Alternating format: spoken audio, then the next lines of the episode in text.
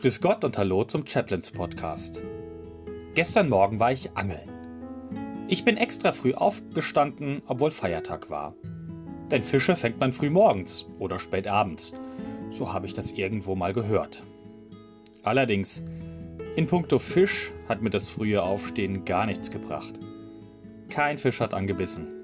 So geht es nun schon seit längerem. Seit einem Jahr habe ich meinen Fischereischein und jetzt wird's unangenehm und peinlich.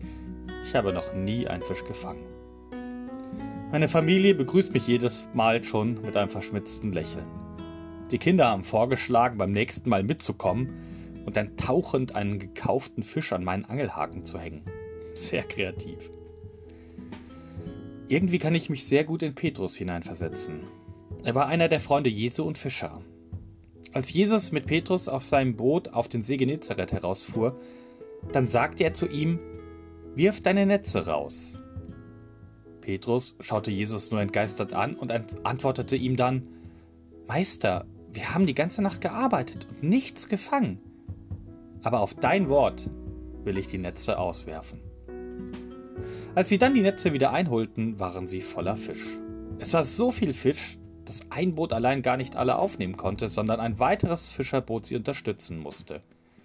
Bestimmt war Petrus überglücklich über seinen Erfolg. Aber Petrus hat nicht vor Glück über diesen großen Fang getanzt. Vielmehr wurde er ganz still. Er fiel Jesus vor die Füße und meinte zu ihm, Herr, geh weg von mir, ich bin ein sündiger Mensch. Petrus hat verstanden, was passiert war.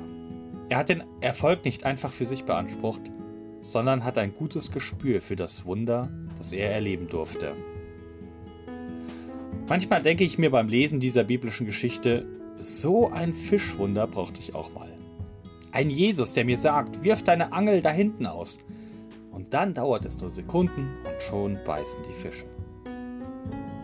Brauche ich das wirklich?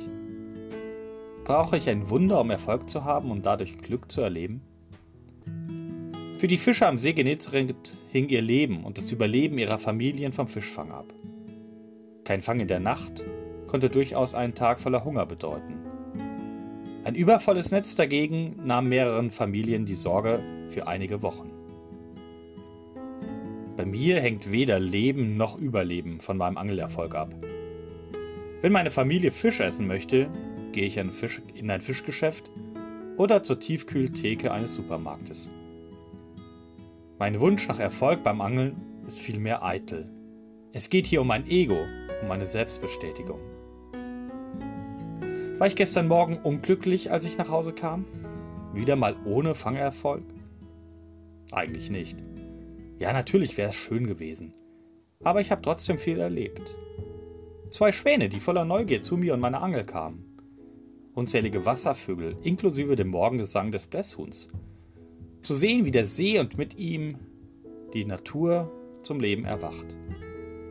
Die ersten Sonnenstrahlen auf der Haut, die die Kühle und Feuchtigkeit der Nacht vertreiben. Nein, ich war nicht unglücklich. Eigentlich war ich sehr zufrieden. Für Petrus war die Geschichte mit Jesus auf dem See Genezareth, wie sie im Lukasevangelium Kapitel 5 aufgeschrieben steht, der Beginn einer spannenden Entdeckungsreise und seines Weges mit Jesus Christus. Von diesem Tag an folgte er Jesus nach.